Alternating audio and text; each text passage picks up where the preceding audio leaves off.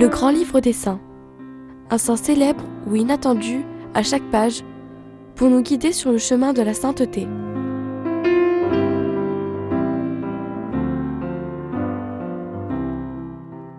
Le 11 janvier, nous fêtons Saint Vital de Gaza.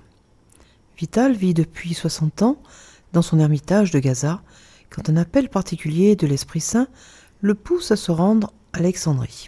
Il s'installe dans le quartier du port.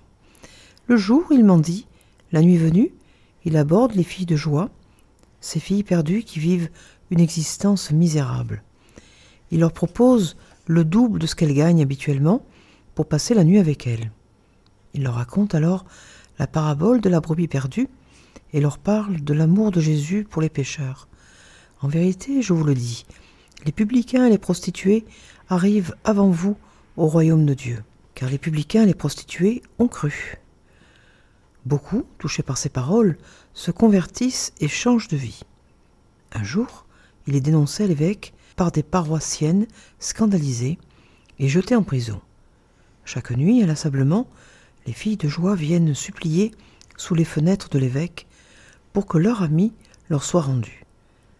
Intrigué par cette insistance, l'évêque ordonne qu'une enquête soit menée et, découvrant la vérité, fait libérer Vital.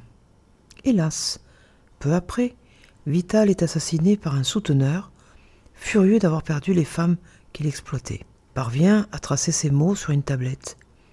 Citoyen d'Alexandrie, et d'ailleurs, attendez pour juger le jour du jugement. Prière, Vital, aide-nous à ne pas juger selon les apparences, mais à regarder au cœur. Que la brebis perdue, si chère au Seigneur, nous inspire des sentiments de tendre compassion.